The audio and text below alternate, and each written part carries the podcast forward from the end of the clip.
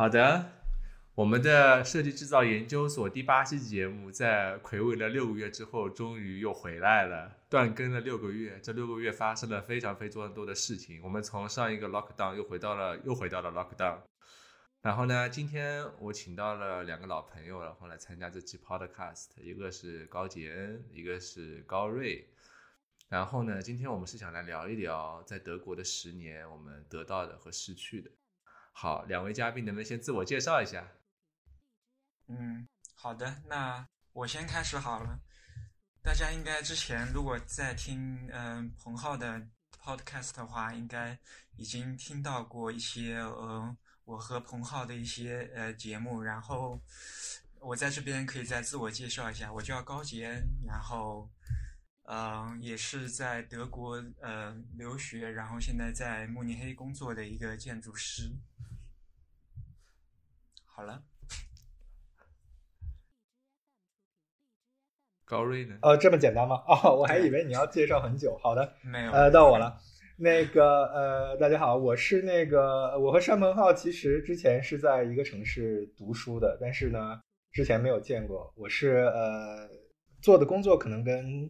彭浩还有呃高杰不太一样啊，我是做那个工程方面的。然后我是呃当时是在呃从国内过来的时候，就是在斯图加特呃读了航空航天的。呃，这个这个呃，德国叫 diplom 这样一个学位，然后毕业了之后呢，就在慕尼黑这边工作，呃，现在就是做呃汽车方面的，就是说做技术方面的工作。对，嗯嗯，Tony，你刚才提到你是也是来到德国来了很久了，你是什么时候来的德国？啊后当时为什么选择德国，然后来留学呢？啊，对，就是是这样的啊，我先说一下，就是。我的一个外号就大家叫我 Tony 老师，所以彭浩刚才跟我叫 Tony 啊。嗯，你刚才的问题是，就是说我为什么要来德国嘛？嗯，对，其实其实是一个比较嗯比较偶然的一个机会，因为我在国内是在武汉读的大学嘛，武汉大学。然后我当时的计划是肯定是说，可能跟很多学理科的呃朋友是一样的，就是。在国内读一个本科，呃，学理科，我当时学物理，然后呃，计划是本科毕业之后去考呃 GRE 啊，去去去美国读一个 master 啊，然后看看怎么样能在那边留下来，或者说这呃进行那方面的工作啊，科研或者说 怎么样的。但是因为嗯，我高中的时候就对德国文化还有德语啊方面其实都还蛮感兴趣的，特别因为我听的很多音乐也是德国的，所以嗯，后来大一的时候。碰到了一个非常好的交换项目，就是直接可以来德国这边读书，是大学里的，所以我当时就想都没想就过来了，就是直接就说没问题，我就直接来这边。然后后来来之后发现，就的确呃跟我的预期还真是蛮呃蛮相同的，就是。对，差不多就是这样一个流程。嗯。嗯，那杰恩，你是怎么一个契机啊？我当时是，嗯，首先说一下好了，我是在一零年，嗯，年年底的时候来到德国的，然后，嗯，今年的话也正好是来德国十年了，嗯，当时我是在大学里的时候，嗯，因为本科学的专业就是跟建筑相关的专业，是环境艺术设计，然后当时就已经。在大二的时候，应该就决定要来德国上学了，然后想来留学，想来欧洲看一下，然后嗯，在大学的时候就上了一些语言班，然后马上毕了业之后就马上过来再继续继续念 master，嗯，可以说就是已经就是已经决定好计划好的吧，就是这样子，嗯。我我跟你我跟那个高杰恩是差不多时间到的德国，然后我最开始也是大一大二的时候，然后开始接触到考虑要来德国留学，然后最开始其实就是对德国的工业设计特别感兴趣，因为这边非常多很优秀的工业设计师，包括像包豪斯啊、乌尔姆这些设计学院的历史就是如雷贯耳，包括我其实一个很大一个的一个动机还是因为我喜欢的几个工业设计师。像那个 Konstantin Klicic 啊，或者 Stefan Dins，他们做的产品都特别棒。然后我当时就非常好奇，他们为什么能够做出这么好的设计来。然后呢，最后没想到跟 Stefan Dins 变成了同门师兄弟。然后还有一点，我觉得来德国一个很大的原因是德国真的比英美留学便宜很多。当然这个是有代价的嘛，你学的也特别长嘛。像我的话，我念 Diplom 念了。我念了九个学期啊，念了我念了十个学期才毕业。我不知道那个高瑞啊、杰，你你们是怎么样的一个一个情况？学了多久？嗯，像我的话，因为我当时就是，嗯，我我我觉得我们那个时候过来那个情况还挺特殊的，因为有一个就是说，同时还存在两个学制，一个是 diploma，还有一个就是和国际接轨的 Master 和 Bachelor 这个学制。然后我那个时候也是正好，我们是正好在呃那个交界处吧，就是转学制的这个这个这几年的过渡时期。我当时就决定，就是说我不想再念 Bachelor，所以说我就呃直接选择要念 Master。我在这边 Master 的话也是念了有三年，其中有九个月时间是在呃柏林做实习，所以说。相对来说，就按正常学期来说是两年应该就可以上完 master，但是我觉得在德国应该，嗯，就是在那个时候还挺少有人能按时毕业，这点确实是，就是只要来德国上学应该都有体会。对，嗯，几乎没有人可以按时毕业吧？我我生活的，反正学设计建筑的，我几乎没有听过有人按时毕业的。啊，这个基本上所有专业都是这样的，在可能有极少数的专业是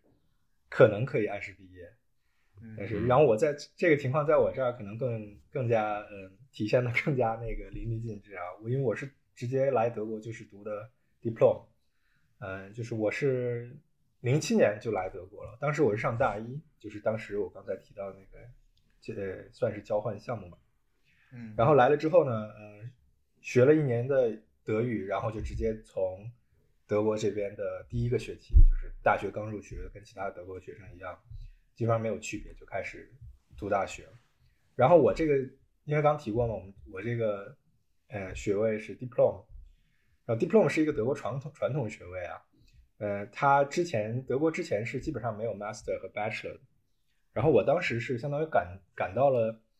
德国的最后一届 diploma，在它。改成 diploma 呃 master 和 bachelor 之前，我赶上了最后一届 diploma，然后我当时就听说那个 diploma 是有很多的那种，嗯，读了很多很多年的人，然后也可以一直不毕业。一个原因也是它 diploma 的学制它比较嗯松散，它对你的那个考试啊各方面没有硬性要求。这个可可以，我们等会儿可以再呃展开再再聊一下，嗯。另一方面就是，嗯，就是说学校也不会就是说逼你，呃呃，什么时候毕业，你只要是说呃有正常理由，你都是可以继续上的。所以我当时的这个 diploma 的学学位基本上是快八年读了，七年半左右。所以你如果说拿国内的 bachelor 和 master 来做类比的话，可能就是我读了四年的 bachelor，然后我又读了。三年半的 master 差不多是这个概念，嗯，对，这个是不包括，对对，但这个你要知道，这个时间是不包括我一开始学一年的德语的这个时间的。所以我们来德国的话，基本上，嗯，我们对年龄可能 就不能有那么敏感的这样一个一个概念，就是，然后多少岁要要要要毕业啊，多少岁要干什么？在德国可能这个你必须要把自己的心态调整好，就是你。你你不能用年龄来压你这个嗯嗯上学的节奏，而是你的确是要考虑到自己真正是要学什么，而他这个时间成本是是在哪里？嗯嗯，我我觉得你这个说的特别好，就是因为有时候别人问你，像我很多之前读书的时候，朋友问，哎，你彭浩你毕业了没？感觉你已经读了很久了，我觉得这种都是死亡问题啊 压力非常压力非常大的，因为坦白说，就是你会。会有压力，因为像我出国的时候，我已经二十二岁嘛，国内本科我已经毕业了，然后我当时就是很作嘛，我就是算，哎，我要从头开始学，我念再念一个 diploma，从头开始念，嗯这种压力是非常非常巨大的，而且跟我当我当时的同学，他们其实很多都才十八十九岁，就相当于国内高中刚毕业。就是说到这个问题，其实我其实特别想聊聊，就是在德国的交际圈是怎么样的。我自己感觉，我当时入学的时候，一开始入学，我同学年龄都太小了，很很难跟他们一起交朋友的。就是反正当时后面到第四学期之后，他慢慢的深入到了设计当中，然后他慢慢也人年纪大起来之后，反而会有更多的一些话题。就我我很好奇，你们两位在各自读书的时候，你们呢在德国的一个交际圈是怎么样的？朋友当中，德国人和中国人的比例是怎么样？现在还会有一些维持很久的那种友谊在那边吗？嗯，像我的情况的话，其实是我当时因为是进就是进去直接读 master，其实，呃，我觉得在德国的话，年龄这个问题大家真的都没有特别在意，然后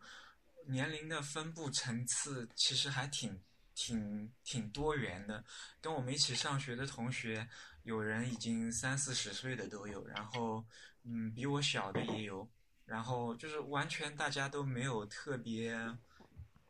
特别呃，就是什么特别卡在这种这个年龄要做这个事情的这这种这种观念上面。然后当时我记得还有呃，我同学是呃也一边生小孩，然后一边带孩子一边上学的，这种也挺多的。嗯，所以说在刚来德国的时候，虽然说朋友里面。呃，中国人也挺多的吧？因为大家首先肯定是刚来德国交的朋友里面，中国人是最亲切的。当然，你慢慢在语言班啊，或者说是在那个上学的时候，就会认识很多呃各种同学、各种其他其他国家的人。然后你会发现，其实大家年龄就是说各个年龄段的也都有。像而且我刚来德国的时候，啊、确实有一个嗯。就是认识个认识一个朋友，那个时候那个朋友已经来德国十年了，然后我当时还在想，哇，在待在德国待这么久了，我以后我觉得我我可能我当时还觉得自己可能不会在德国待这么久，但没想到待着待着，突然就已经是十年了，对，就对我的话，基本上就是这么一个情况。嗯。其实我觉得待十年这个事情，一开始刚你刚开始去看的时候，好像是一个很遥远的事情。但是我现在以我现在感受，我觉得可能在德国你不待上个十年，你很难去，你你很难去让自己满意，说我真的了解德国的生活，德国的呃真正的一个感触。呃，我觉得这个生活五年的时候，我都甚至都没有完全觉得说，呃。完全融入的，哎，可能“融入”这个词我不是很喜欢用啊，但是，呃，就是那个意思，就是德国可能需要更多的时间。我这边可能上学的时候也跟那个高杰一样，也是主要是中国的朋友，而且，嗯嗯，但是不一样的是，我是从第一学期就就入学，所以我当时，呃，我们的那个啊，我的。呃呃，这边有一点噪音，电饭煲，对，我的电饭煲响了。啊，午饭好。这个不是夜配。对，因为我是第一学期就，就是你你你你说了就是叶配了，本来没有说。嗯，对，因为我第一学期就呃入学了嘛，所以我当时跟，我当时跟其他的德国同学相当于一样，都是互相不认识，然后，呃，然后就开始上学。然后实际上，我觉得，呃，我可能跟你们比较相反。我是一开始上学的时候会有一些固定的德国的朋友，嗯，主要原因是因为我刚去，我们刚去的时候有一些呃基础课，比如说高数啊、物理啊这些理科的课，可能我作为从中国来的这样一个，呃，我们现在现在叫做题家吧，现在有一个这样这这样一个说法，就是我们可能对这些课程稍微的呃，可能基础稍微扎实一点。所以在这些上课啊，或者说做练习课啊，或者说这种呃做题的时候、做作业的时候，呃，我就比较有机会。即使我德语当时刚来比较烂啊，就比较有机会去帮助到我的德国朋友。所以那时候可能还会认识一些朋友，嗯，但是随着随着时间流逝，呃，我们这个学位学到最后之后，嗯，分化的越来越严重。我们一个学一一个专业到最后会有九个方向。哎，嗯啊，提一下，我在德国是学那个航空航天的，它其实是属于跟机械比较类似的一个专业，系学的东西大概也都是一些什么，嗯，可能发动机啊，或者说力学啊、流体力学啊这种。所以呃，到最后大家分化都特别严重，呃，没没有任何两个人他考试的顺序是一模一样的，呃，我们都是自己安排考试啊，自己安排自己的这个进度啊、实习啊，所以到最后反而我呃固定能见到的这个德国同学也是比较少，呃，所以整体的基调来说，我觉得在德国，呃，这也是很自然的现象，就是呃，你朋友圈基本上也都是中国人的朋友圈，嗯。在这里，我我觉得我想到一个想到一个点，就是说，呃，刚来德国的时候，或者来了一阵的时候，国内的朋友啊，会问说，哎，你可能交很多德国朋友，你肯定融入啊什么的。其实我后来想了想，这个东西可能是个伪命题，因为你的角色是一个从中国来的，你要，嗯，你有自己的目的，你有自己的这样这样一个想法，嗯，完全融入不一定是你第一个 priority 就。是你第一个啊目的，呃，你的目的可能是为了完成这个学业，是更更加了呃更加了解这个嗯你的专业上面的东西，然后你找到自己生活的方式，所以呃，我觉得反而就是说呃不要在这方面有太多的心理压力。就如果说你德国朋友的比较少的话，就是好像就说明你没有融入。我觉得这个呃现在我来看的话，我觉得这个完全是没有必要的。就是说你觉得哪个哪种方式能提升你自己能力？呃，是有一种最有效的方式提升自己能力的话，嗯，到最后这个事情都不是一个事情的。就是如果说，呃，毕业了工作啊，自然而然会认识很多德国朋友。对，嗯，对，我觉得你这个说的特别好。我觉得这个可能对很多的还在留学的人或者将要留学的人来说，可能在心理上也是一种就是安慰吧。我觉得我我自己想，我其实我在国内也不是很融入，到了这边为什么要突然间变得融入呢？就是你如果。专注于自己在做的事情，然后你很享受自己做的事情。有时候，并不是说一定要有很大的交际圈或者怎么样，其实都是可以的。每个人都有自己的不同的生活方式嘛。对我其实，我我我自己感觉，我现在还跟我还有经常有联系的，像德国朋友、中国朋友，大部分还都是真的还是在这个行业里面的那个设计师啊、建筑师这些比较多。德国人也有很多，但他们很多的。因为德国读书嘛，接下去我们会提到一个话题，就是很有意思，就是我当时进斯图，呃，我斯图艺术，斯图加特艺术学院嘛。我读书时候，我们那一届有有八个人，然后我们毕业的时候，本来就招的人很少，毕业的时候就四个人是毕业的，另外四个人他们就在这个过程当中寻找到了其他自己感兴趣的东西，然后他们就退学了。然后我知道这种情况，其实在德国是非常非常多的，因为给到学校给到学生的自由很很大，不像在国内，你要转个专业是很难的。那我之前也在知乎上面看到很多人说，在德国念书念不下去，我不知道你们怎么看，你们有没有这种听到这样的经历或者故事？我可以理解有人会说那个德国读书读不下去，嗯，因为的确是比较 这个过程比较有挑战，嗯，但是我个人是没有。那个高坚你怎么看？读不下去的话，肯定会就是你会有肯定是会有这样的想法，因为毕竟，就像我念建筑的话，嗯，像当时的话，因为呃，master 我的那个 master 学制是也是相当于我们学校的第一个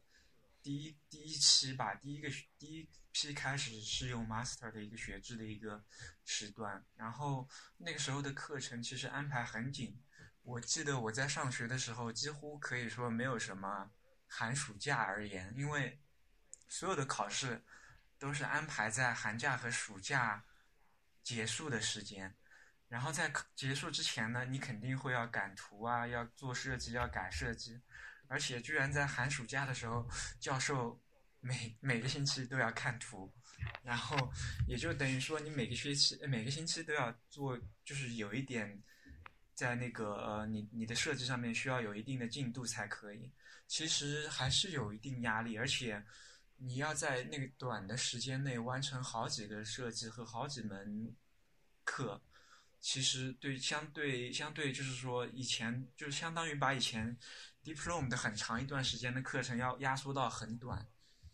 嗯，还是会有不少压力。然后，尤其是在当时，我觉得对我影响或者说冲击最大的，或者说是，嗯，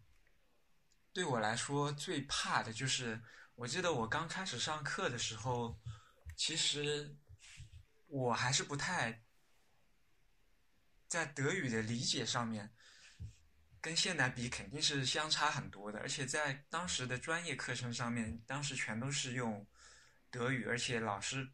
就是教授会把你们就是当成德国人来看待，大家一视同仁。而自己呢，我自己其实还没有完全就是准备好能接受这么多的信息量，所以说你每天的压力其实还是挺大，就是说你又要能够理解他们所。所讲的所有东西，然后你又要把你的那个这些东西每天都把它消化出来，而且最后的设计答辩，然后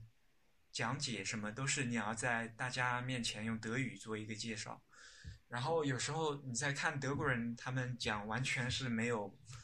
没有什么呃，就是其实可以，他对他们来说自己用自己的母语交流当然是没有压力的。而你要用一个外语来讲这些东西，在一开始的话，肯定还是有相当一定的难度。我觉得这是一个，就是一开始可能每个留学的人都会要克服的一个一个挑战和一个一个就是必须得克服的一个问题吧。当然，随着你自己慢慢对这个适应下来之后，肯定现在这些都已经不是问题了。嗯。嗯，我觉得这个读不下去，这个因为我也在知乎上看到好多声称读不下去，然后他们描述的那个状态，其实我也都有过。但是，嗯，我觉得这可能是个心态问题，就是呃，以我可能我的专业跟你们两个差的有点多啊，我是可能比较传统的，可能是比较多的德中国人在德国上学会学的一个专业，就是机械类的。呃，工科类的，那这个类这一类专业，其实呃，我我觉得我说实话，我自己的体验就是，只要你是在国内，嗯，是一个呃理科，然后成绩是超过平均水平的，比如说你可以上，嗯，哎，我说说的可能难听一点，就是说只要是你，呃呃，高中呃高考这个数学理科这方面，你可能，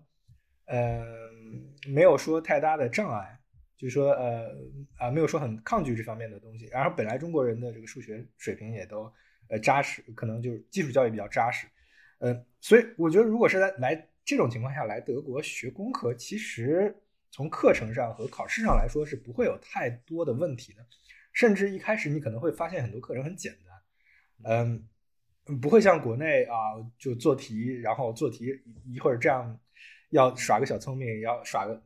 呃，要要绞尽脑汁去想这个问题答案。这边可能考试它非常标准，就是它就是为了这解决这个问题，然后它就是有一套标准的嗯解决方式。那很多我觉得嗯，大部分说呃读不下去的，就排除他真的是学成绩真的是不好，就不适合读这个专业的理科专业、工科专业的话，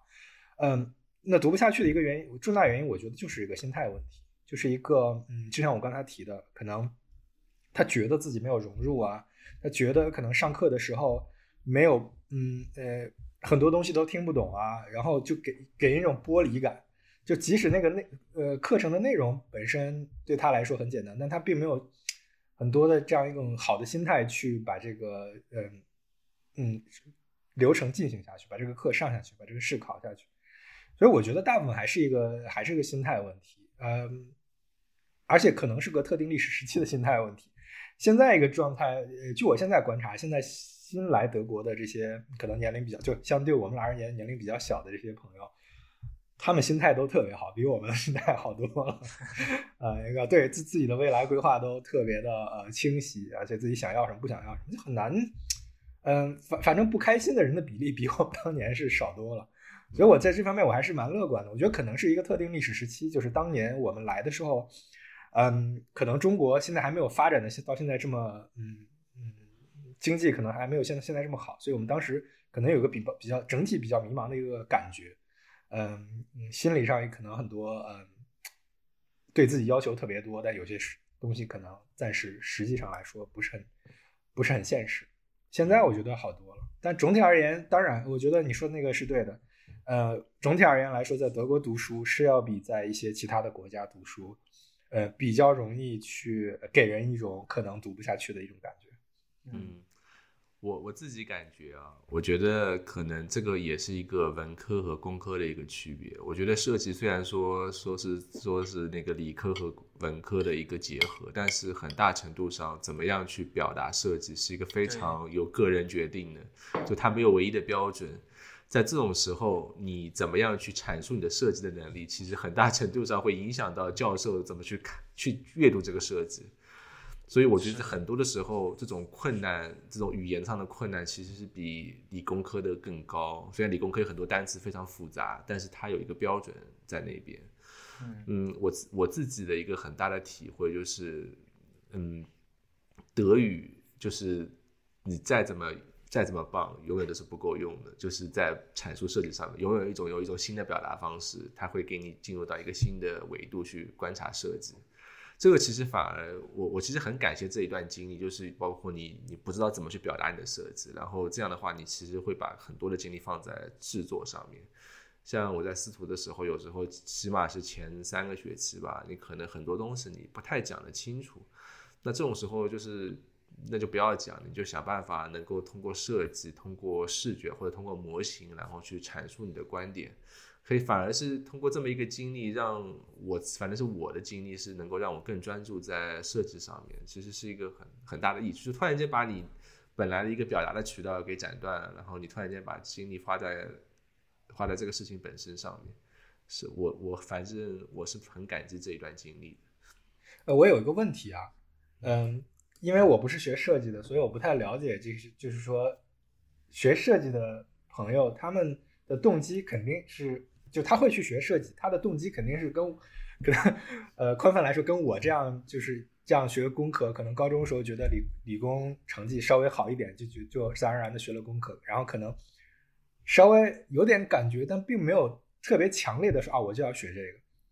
但是我觉得可能你们学设计的人给我的感觉是，只要你去真的是学学它的话，他肯定是从内心深处，他是真的想要，非常想要做这个事情。呃，这个人的比例应该，这种人的比例应该会高一点。我不知道你有没有这个感觉啊？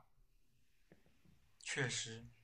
我觉得可能会有，因为如果说你真的要喜欢设计这个行业，或者说喜欢这个工作的话，你没有对他有一定的兴趣，你最后肯定还是有很大的机呃很大的几率会放弃。我记得当时我本科跟我同一个专业的。不少学生吧，不少不少同学吧。然后，如果说你不是真正的喜欢他的话，最后你肯定会放弃或者是转行，因为毕竟这个行业怎么说呢？就尤其是是我这个行业来说，就是你对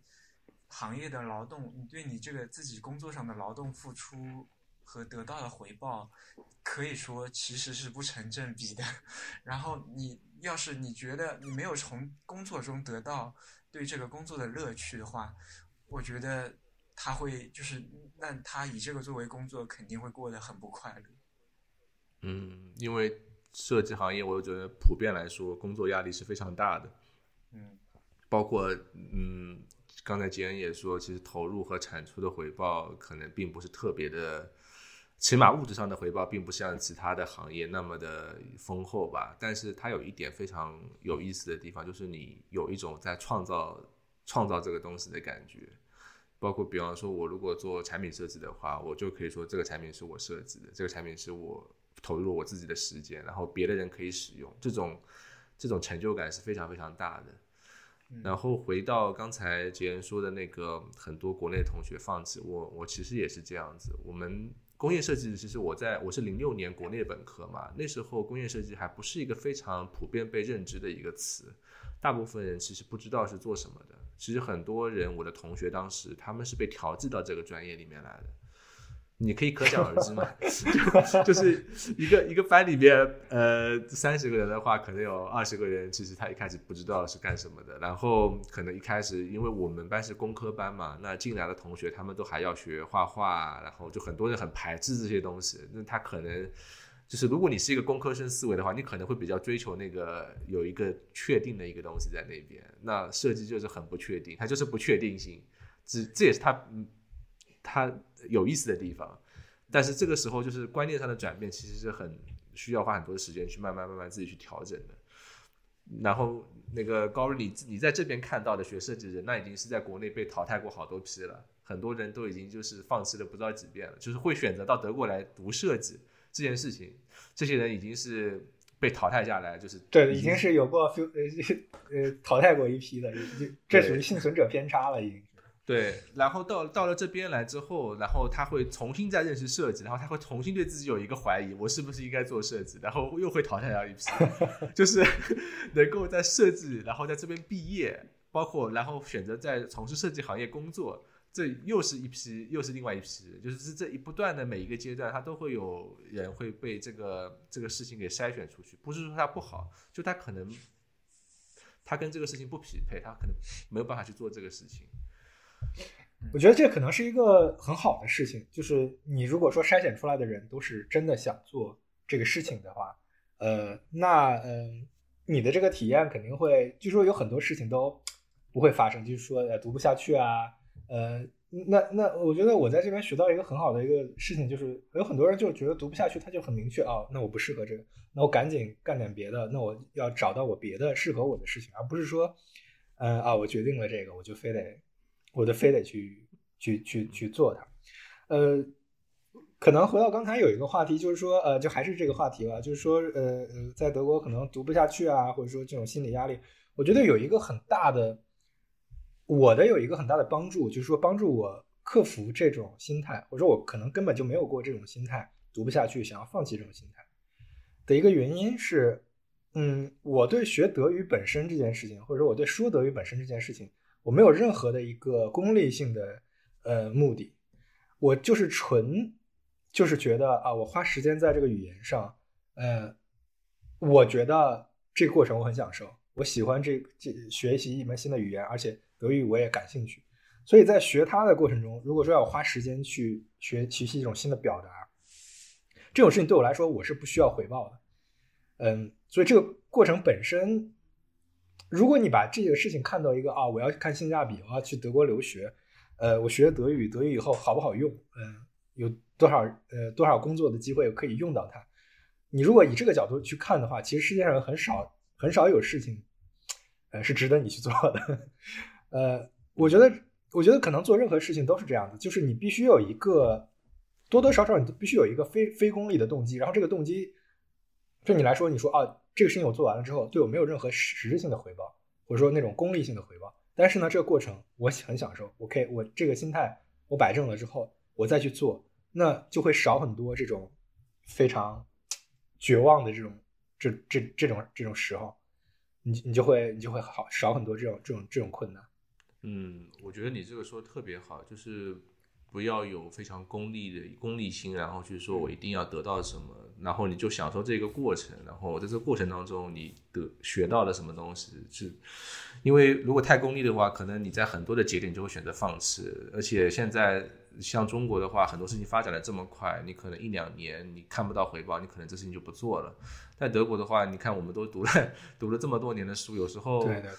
他你很多东西你可能要在第五年、第六年才会看到一个效果，你会看到一个。一个一个回报的东西，嗯，其实我我中间有一段时间，我其实是有读不下去的状态，但是这个并不是说，呃，功利上的回报，而是说我自己觉得，在一个地方待了太久之后，我有一种好像没有学到新东西的感觉了，因为学了十个学期，我到第八学期的时候就有这种感觉，然后我就觉得，哎呀，好像已经很熟悉这个体系了，好像很熟悉这种方式去做设计了，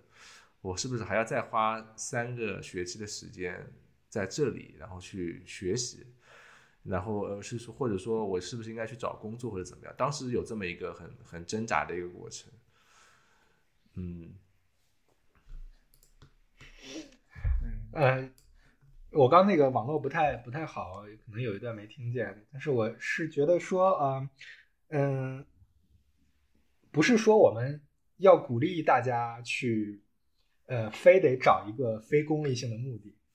而是，如果你有一个某方面的爱好或者某方面的偏执也好，我觉得偏执这件事情其实有时候也是一个很很好的事情。就如果你把可以把这个偏执应用到一件你觉得你觉得应该坚持，但是你坚持不下来的一个事情，其实会很有帮助，会很有帮助。现在就像你沈鹏刚刚才说的，现在中国节奏非常快嘛，我们在德国体可能体会的比较少，但是肯定也是略有体会，是吧？嗯，所以在这种节奏特别快的情况下，我觉得坚持某种事情反而是更加的珍贵的一件一件事情。那，嗯，我觉得像我们这种可以算是可以自称老刘德华了吧？现，呃，之前一直不好意思这么说自己啊，但我觉得只要在德国超待超过十年，毕竟十年呀，我觉得可以说到老老刘德华了。我觉得我们能待这么久的话，我觉得大批人可能也是某种 幸存者吧，就是说我们可能也有一定的共性，性格上来说都是一种都有某种偏执，我觉得都有某种偏执。就是你开始的事情，你就要把它做完，嗯，呃，或者说你对这个事情的信念起码是非常深的，嗯，对，我觉得，我觉得可能我回头我们可以再找更多的人聊一聊。我觉得，嗯，待了很久的人，大多都是都性格上都有这样一种特性，嗯，我而这个这个事情是在可能。可能在其他国家比较少，呃，我不知道法国、英国、意大利，英国肯定，呃，知道，就是大家都知道，就是说读书可能节奏比较快。然后法国、意大利、美国，我不知道，就是说有没有地方像德国这样子，你可以上学上十年，或者说接近十年，然后，然后工作了之后，可能过两年你又发现啊，不对，这个不适合我，又回去读了个 master，甚至我知道有人回去又读了 bachelor，然后在我这个年龄，在三十岁左右的时候。我这这个真的，我是真的觉得，嗯，其实是有点东西，能这么做的话，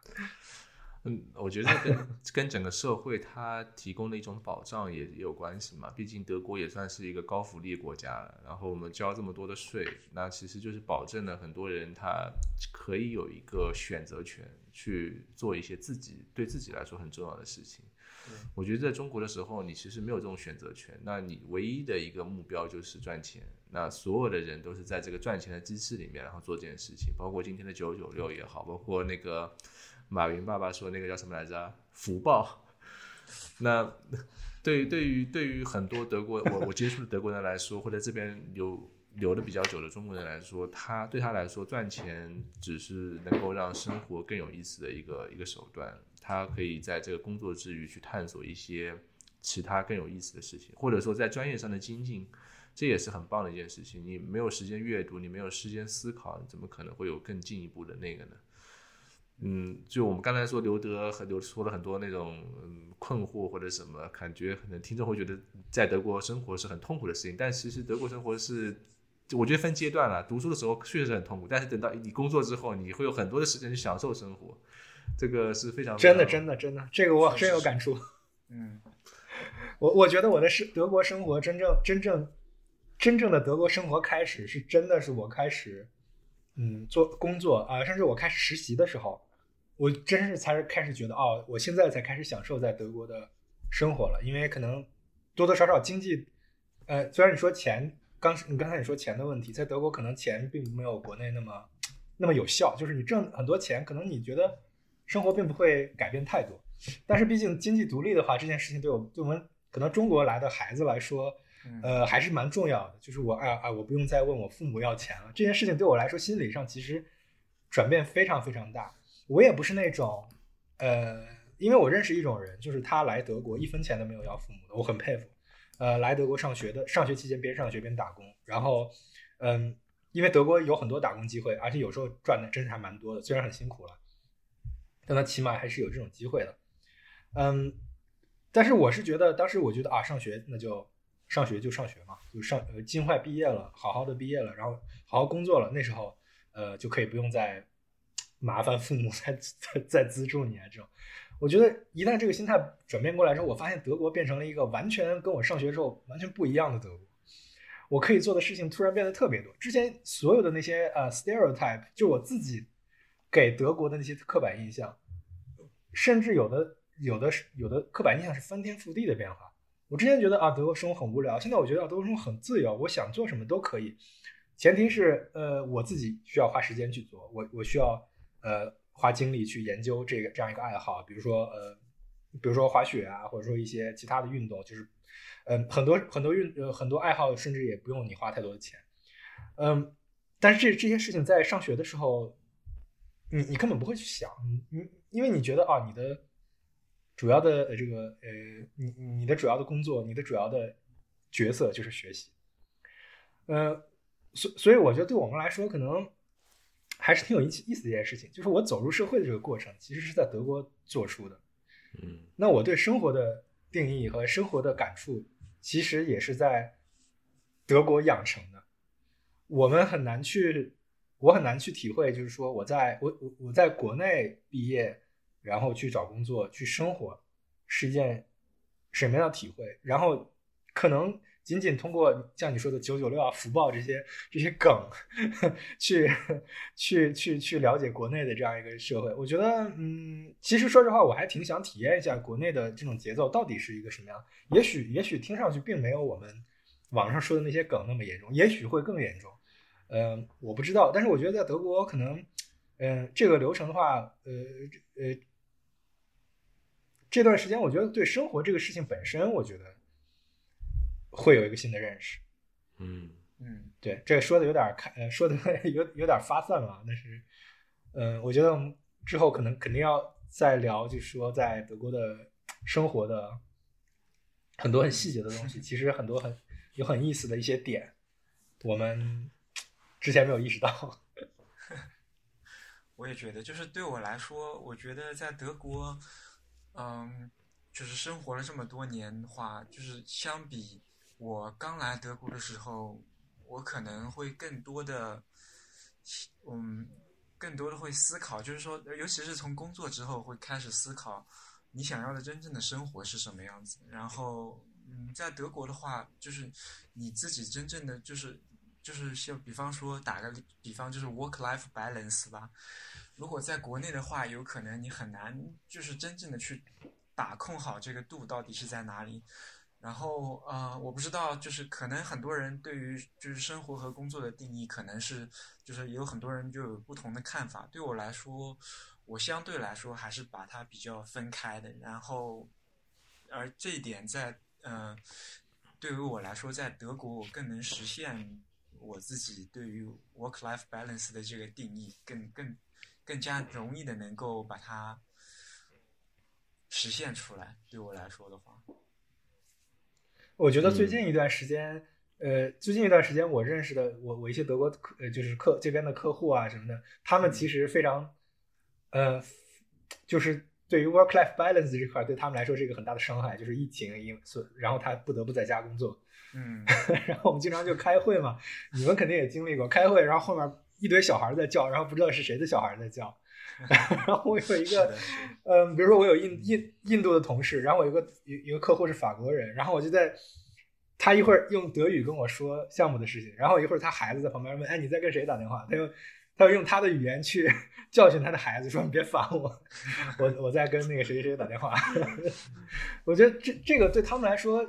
可能在我看来，我觉得反而还挺有意思，可能但是对他们来说。这是一个对 work-life balance 很大的一个一个伤害，你知道吗 就是你把 work 和 life 完全没法分了。本来分人家分得清清楚楚的，现在你又不得不不得不 home office 了，不得不在家工作了，这是没办法的事情。呃，他们可能会真的挺痛苦的。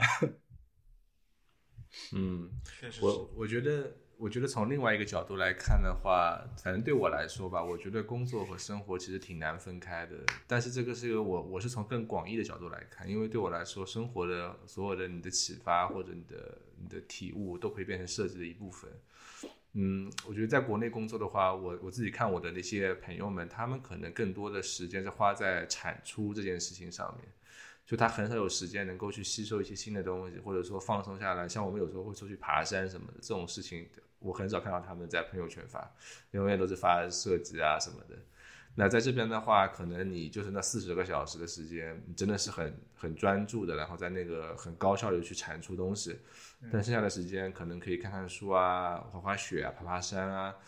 可能就会有一些新的启发什么的。嗯，这是我的一个观察。我觉得可能对我来说，工作和生活挺难分，尤其是设计师嘛，你随时随刻都在都在思考设计，其实只不过是以不同的方式在思考罢了。嗯，我觉得这可能是跟工作性质有关系。有的工作它比较适合把工作和生活分得比较开，或者说你你必须把工作生活分得比较开。那有的工作可能你 工作的本身它就。工作的灵感本身，像你们做设计，很多就是来自于 我生活的感悟，所以，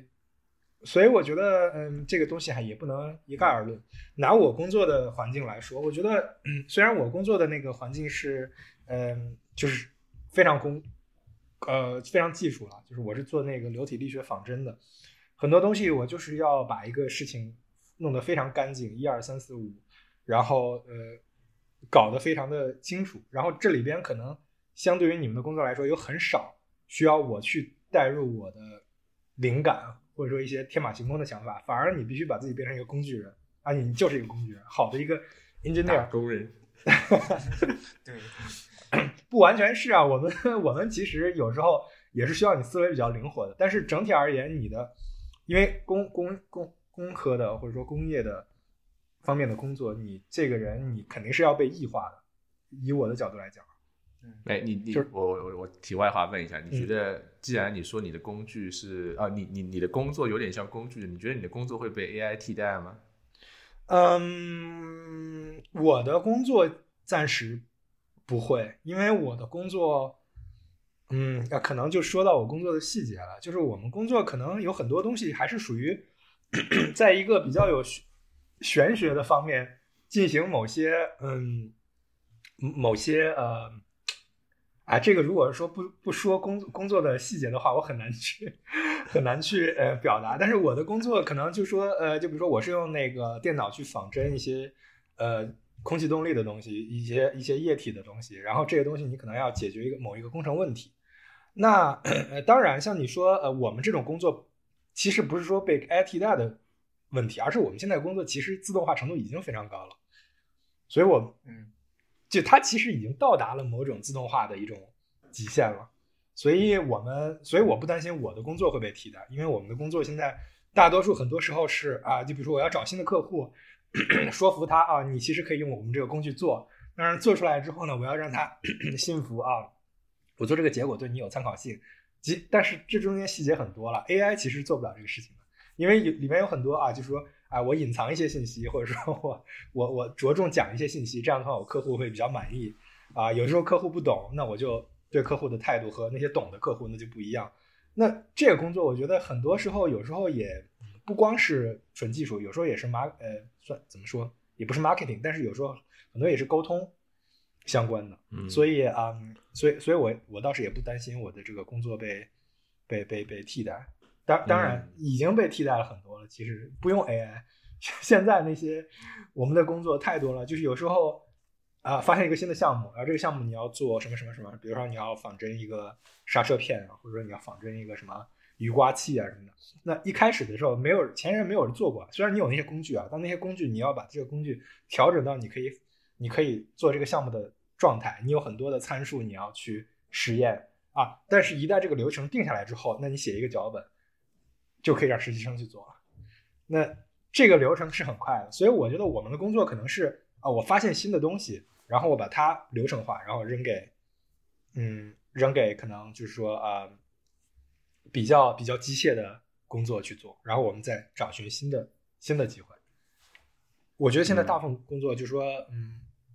就是嗯，大部分工作可能都是这样，就是已能被替代的，我觉得基本上已经被替代了，或者即将要被替代。没没没有担心的过程，就是你开始担心，就说明已经太迟了。对，在你担心 之前，他在你担心之前，他就已经被替代了，已经发生了。对，已经已经在发生了。对，哎，我觉得，我觉得下次我们可以专门找做一期这样的节目，我觉得挺有意思的。怎么样的工作会被 AI 替代？我觉得还是回归到这一期的主题。我觉得有一个话题，我一直很想很想问你们，就是你来德国之后，感受到怎样的一个文化冲击？有什么东西是让你觉得你从中国到德国之后，非常非常花了很多时间去适应的？除了语言之外我觉得语言可能每个人都有这么一个过程其他有什么东西你觉得对你来说算是一个文化冲击嗯。嗯。我觉得是很多小的问题得好好想细节。对很多小的事情细节吧。嗯。我我可以我可以抛砖引玉我先开始。我觉得是吃对我来说是一个很大的文化冲击。我就是我第一次感觉到，第一次感觉到有一个一个国家的人，他对吃这么不讲究的，就是就是不是说德国菜难吃啊，其实它还是还可以，就是有的菜还是是你是我说偶尔不是会想念它。但是它德国菜，如果比方去看很多菜，它的菜是没有层次感的，它就是把不同的东西放在一起，就跟他们组组装那个机器一样，然后放在一起，然后比方土豆就是维持土豆的样子，然后那个香肠就维持香肠的样子，然后那个面就是面的样子，然后就放在一起就就好了。那中餐的话，你因为我们复合性的味觉比较多嘛，很多菜就是你可能都搞不清它怎么做的，然后就吃进嘴巴里面会有很多很奇妙的那种这种感受。我到德国来之后，我觉得这个对我来说是一个最大的文化冲击。他们对他们来说，意大利菜已经是很好很好吃了，就是就就差不多就是这样，就无所谓。我我总结一下你说的啊，就是说德国的菜跟中国的菜最大区别就是它那个菜名本身就是它菜的做法，是吧？对，你去你去看德国餐馆去看菜单，它每一个菜名，它其实就是一句话，就是告诉你这个菜是怎么做的，用什么做的。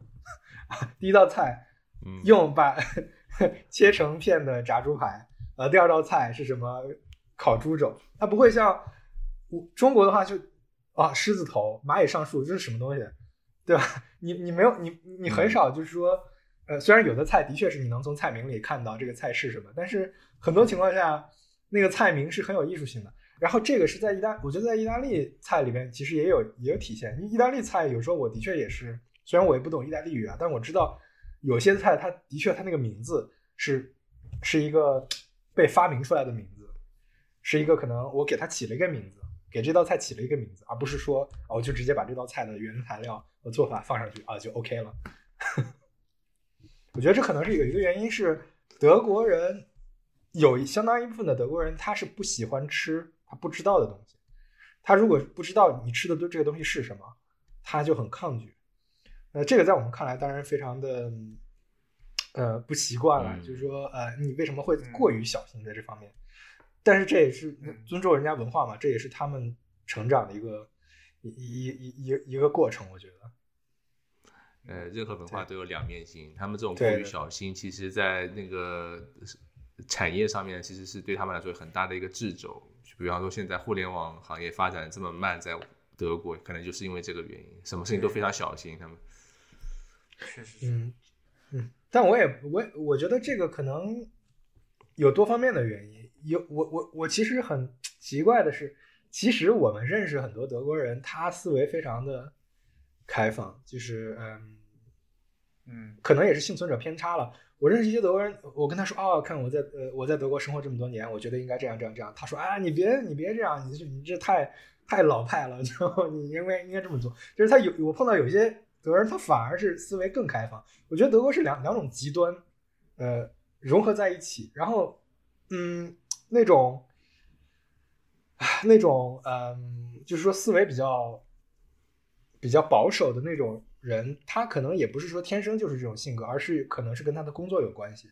可能稍微说回刚才的一个话题，就是说，嗯，呃，work-life balance 这件事情，就是嗯，如果就就像我刚才说的，你们如果是设计工作的话，很多时候 work-life balance 就是你你不需要完全的 work-life balance，对吧？呃，因为很多事情是跟灵感是跟生活相关的，但是在有些，比如说大公司，特别是流程特别死的那种大公司，你一定要 work-life balance，因为它的 work 本身是一个非常异化的一种过程，就把你的人异化的一个过程。你做什么事情都要 SOP，你做什么事情都要都要都要都要都要考虑啊，我这个角色是什么？我我我，你就是必须把自己变成一个机器人。那如果你这个 work-life balance 不分清楚的话，你就有一种危险，就是说你在生活中你也变成了一个非常畏首畏尾的一个人，在工作中你必须这样做，但是你在生活中如果畏首畏尾的话，我觉得这个对我来说我是无法嗯我是无法接受的。但是你要你要知道，就是很多人如果在大公司工作，然后流程非常死，但是他如果 work-life balance 做不好的话，其实会影响人的性格。嗯，会影响你这观察很有意思，我觉得。嗯，然后我觉得对我来说，德国的那个文化的话，就是对我来说最大的特性就是，它对于多元文化的包容性，它是包容，但是又不是那么包容的那个状态，其实对我来说还是挺特别的。就是怎么说呢？就是说，嗯，比方说，嗯，德国人其实他们其实是希望移民来他们国家的，但从某种程度来讲，他对于移民的要求呢，又有解又又有一点要求。你要说你要会说德语是吧？你要真的拿到长居在这儿，你必须得会德语。然后你如果是只能说英语，那在这边生活还是相对来说是有一定的难度的。然后在很多文化认同上面，有时候呃，他们所理解的那些东西。跟你的所理解的东西当然是有偏差的，然后他们会怎么说呢？就是说，他们认同你的对于这些的理解，但是从内心深底处可能又不那么认同。这对于他们自己本身来说也是挺非常矛盾的一件事情。我觉得从开放性上来讲，他们可能没有像美国人那么的开放，或者说是这么的不计。就是不考虑任何文化背景，但是就是从某种程度上，他们他们是想保留一些自己的特性，但是又能够相对的开放，就是这种很奇妙、很特别的感受，对我来说。嗯嗯，我我觉得跟德国人交往的话，有一个很有意思的点，就他们一般会有一个很厚的一个壳，但是一旦你进入这个壳后面的话，你可以跟他们形成非常长久的一种关系。就我我所有的德国朋友几乎都是这样，就是可能要花很很多年的时间跟他们慢慢去破冰，但是一旦你破了冰之后，很多事情他们就他们内心深处的想法就会就会就会跳出来。其实发现大家其实想的有时候也很像的，就是我们喜欢那些东西，他们追求的东西，其实大家没有什么太大的区别。但是那个那层东西之上，其实你是看不到的，可能看到的还是就是我们。比较偏见型的是德国人是怎么样的，然后他们怎么去行为，但他们在那个下面，就像你说的，他有个两面性在那边，他也有他自己的一层自己文化的底色在那边，这一点我自己观察到是挺有意思。嗯，我觉得有一点很有意思啊，就是呃，就是不管我说德国文化是封闭的还是说开放的，有一点我非常的感触非常深，就是在德国，你不管工作还是怎么样，所有人都用自己的真名。没有没有一个地方说我，嗯，我给为了让大家方便，然后我发明一个名字，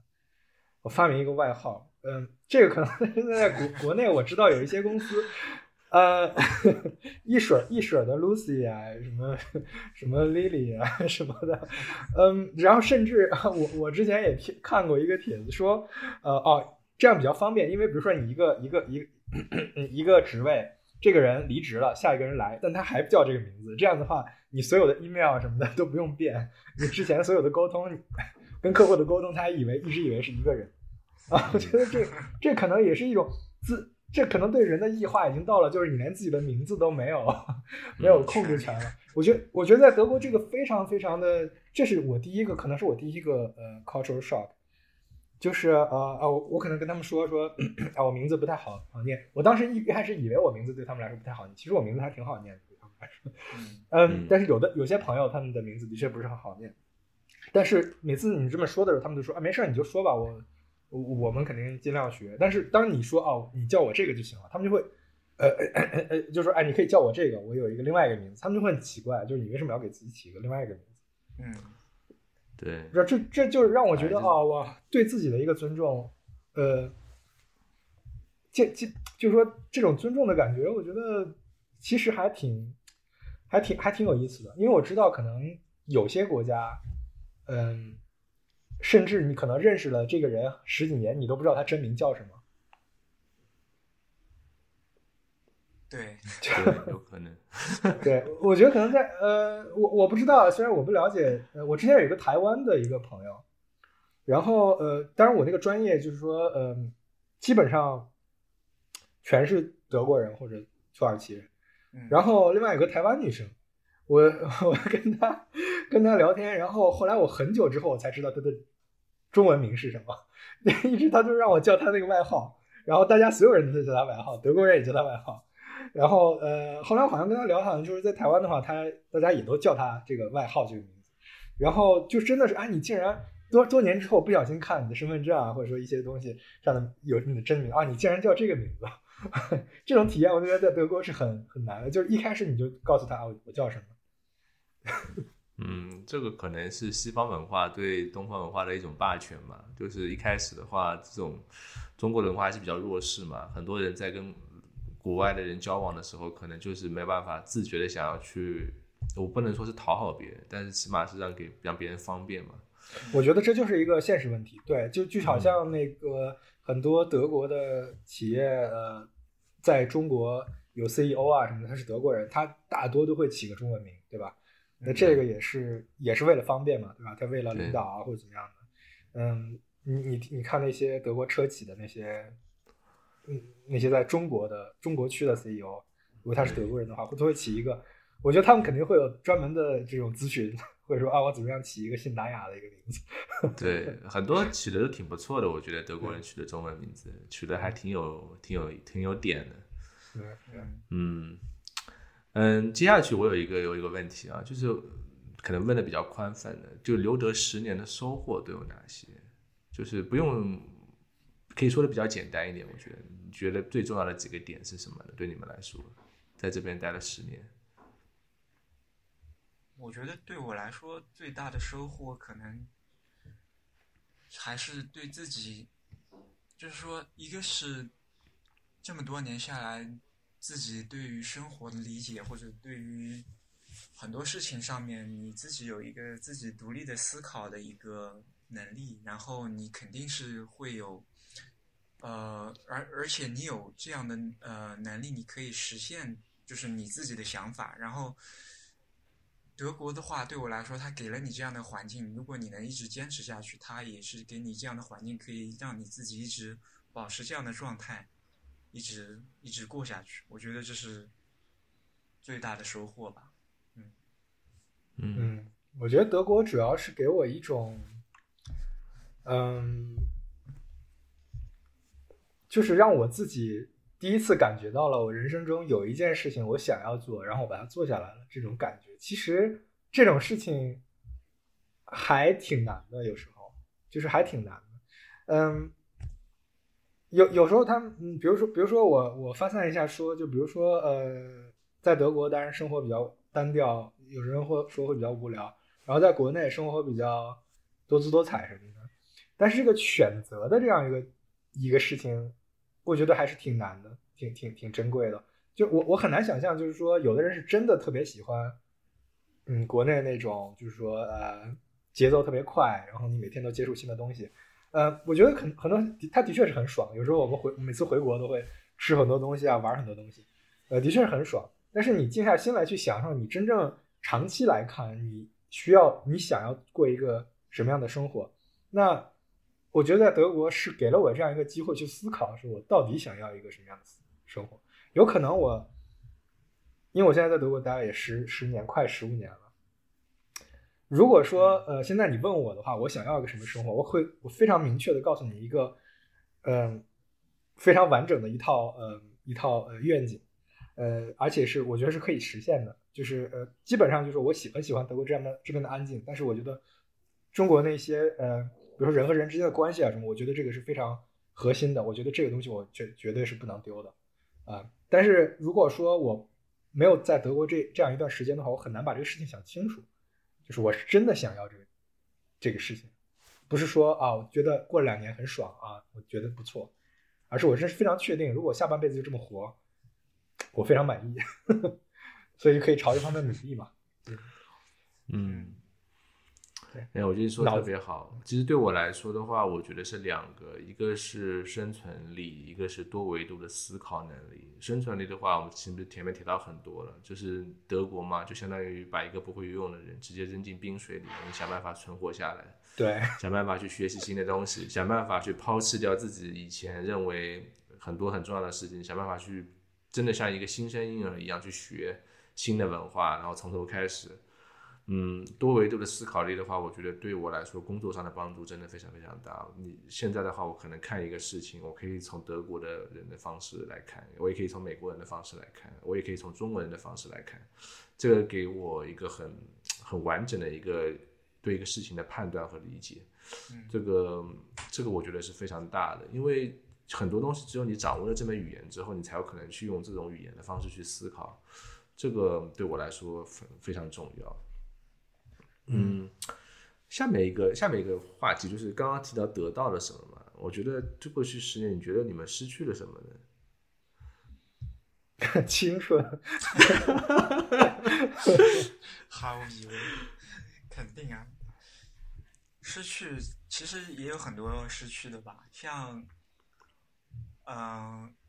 我觉得有可能，就就就打个举个例子来说吧，就是我很多。国内的同学他们都已经结婚了嘛，就没办法去参加他们的喜呃喝他们的喜酒，然后去参加他们这些 人生重要时刻，我觉得还是挺遗憾的。对对对。然后，对你很多国内的关系可能会像，就是如果因为你在德国待了太久，所以说可能会淡化掉，相对来说会更疏离一些。但是，嗯，这些的话对我来说，嗯。怎么说呢？就是说，现在这个世界其实是非常小的。如果说真的要保持这些关系，其实也是并不是非常难的事情。对我来说，对，嗯嗯，我我我觉得一个缺失去的一个点就是，本来有很多机会当伴郎，但是但是就没有 回不去啊，或者怎么着的。嗯，我觉得，我觉得。我有一个这种感觉，就是你其实永远不知道你失去了什么。你做了一个选择之后，你就在那个环境下一直生活，你永远不知道你错过了什么。这个，我觉得这个话题，如果你仔细去想的话，你只能说，哦，大概觉得啊，好像那个事情本可以怎么怎么样，嗯。但是我觉得这可能就是，就算你觉得是，就你觉得很可惜吗？就是高姐，我觉得。嗯，其实这我就我这个感觉可能不是很强烈，就是说你失去了什么？因为因为你来德国的话，本来这个环境就是让你向内去找，就是说啊，我真正想要什么。那一旦你找到了这个事情的话，你就你一旦想通的话，其实一个副作用就是你不在乎很多事情了 啊，你只在乎你想通的那个事情。所以这些好像错对。对，肯定会在很多重要性上面做权衡，然后你就会觉得什么事情是更重要的，然后你就觉得相对那部分失去的对你来说，其实是你自己是可以接受的。对，我觉得可能呃硬要说的话，的确是有一些场合，就比如说我刚开玩笑我说本来可以当伴郎，但是没没当，但是呃我觉得这种过程其实挺重要的，就是如果你的朋友、你身边的好友、你家的亲戚啊什么的，他们有一些人生的这样一种。里程碑式式的时刻，然后你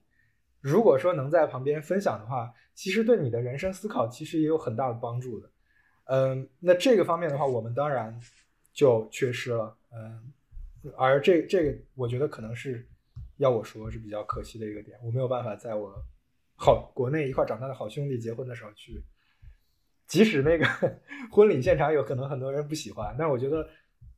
如果我真的能去的话，我还是会很有感触的。嗯，这东西还是感。如果说，如果说能参加的话，我觉得还是挺挺。我我我是希望，如果说能，当时 能飞回去参加一下这个活动的话，我觉得会会差别有很多。嗯。我觉得你们两个讲的好像都还是有点类似，就是更多是和比较亲密的朋友之间的一种连接，然后可能就是因为在这边比较久了，然后就没有办法。其实我也是有这种感觉了，就是很多时候，虽然现在微信啊这么方便，其实你跟朋友之间的连接肯定是弱化的。我其实这是。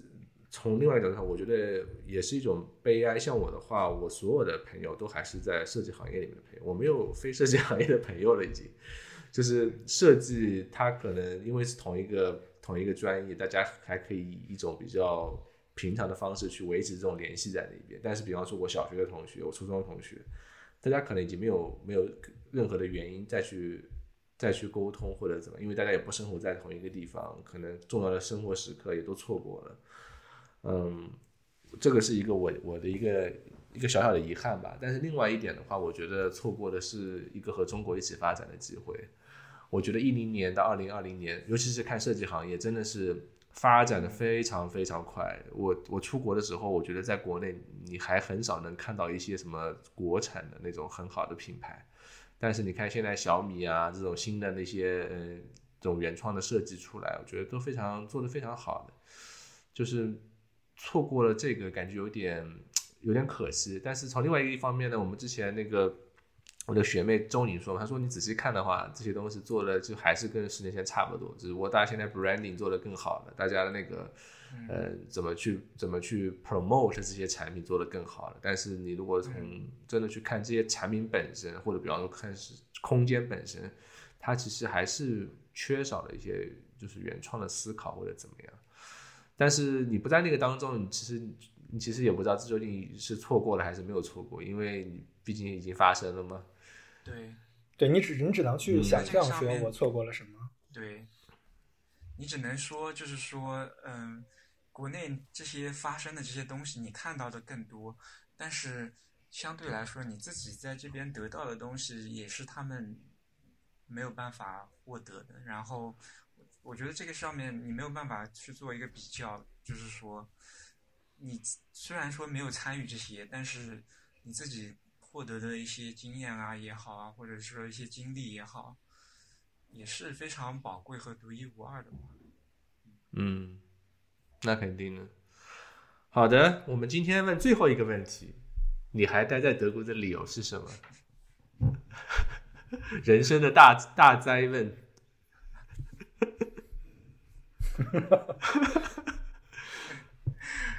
我觉得，我觉得应该是你。嗯，你你你有什么理由得离开德国？可我觉得可以这样问。嗯，你有什么理由离开德国？对，就如果说你要离开德国的话，你觉得可能会因为什么理由？因为我觉得人都是懒，人多是有惰性的。你既然习惯了，而且现在也没有什么特别坚实的理由让你离去的话，我觉得你可以去好好想一下，如果你要离离开。可能会是什因为什么原因？我觉得我的话可能，嗯，很多程度上我觉得还是父母吧，因为毕竟独生子女嘛，呃，就还是觉得说，呃，人这一辈子，呃，过这么多年，如果呃能陪伴父母的时间，其实也是很有意义的，我觉得，因为你到最后你发现啊，家庭也是真的很重要，那。其他如果说从我的角度讲，我从从工作的角度讲，我觉得真的是很自由，就是我不会说为了德留留在德国而留在德国，而是，嗯，如果有好的机会，我肯定会考虑去别的国家，嗯，回国也可以啊，然后去别的国家也可以，只是说现现状来说，可能暂时还是觉得在德国是一个还还 OK 的一个解决方案，嗯，我不知道你你们怎么想。对，对我来说的话，其实这个问题我也是每年都会问自己一次：为什么还要待在这儿？然后，呃，对我来说的话，其实我自己当时也是思考过，呃，我最后可能还是会，最终可能还是会回国，但是具体是在什么时候，我觉得不会是在这几年。然后，嗯。就回国的原因也跟 Tony 类似，因为是父母的原因，因为家人、父母还整个家族都是在国内，但是嗯，就是 可能他们年纪大了以后，还是会需要需要有人去照顾啊。然后这这一点是作为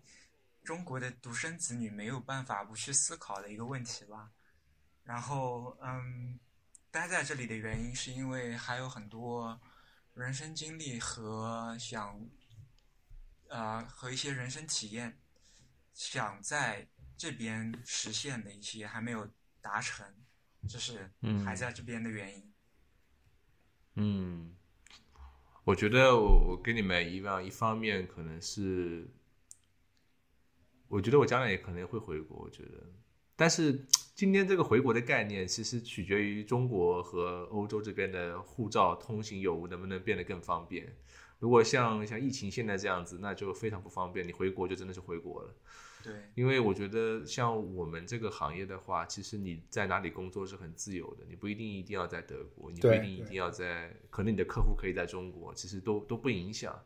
所以选择在哪里生活，可能就是你选择在哪里的生活方式对你来说更重要一点。可能我觉得我到了四十岁，我觉得跟你们一样，我觉得父母陪伴父母，或者说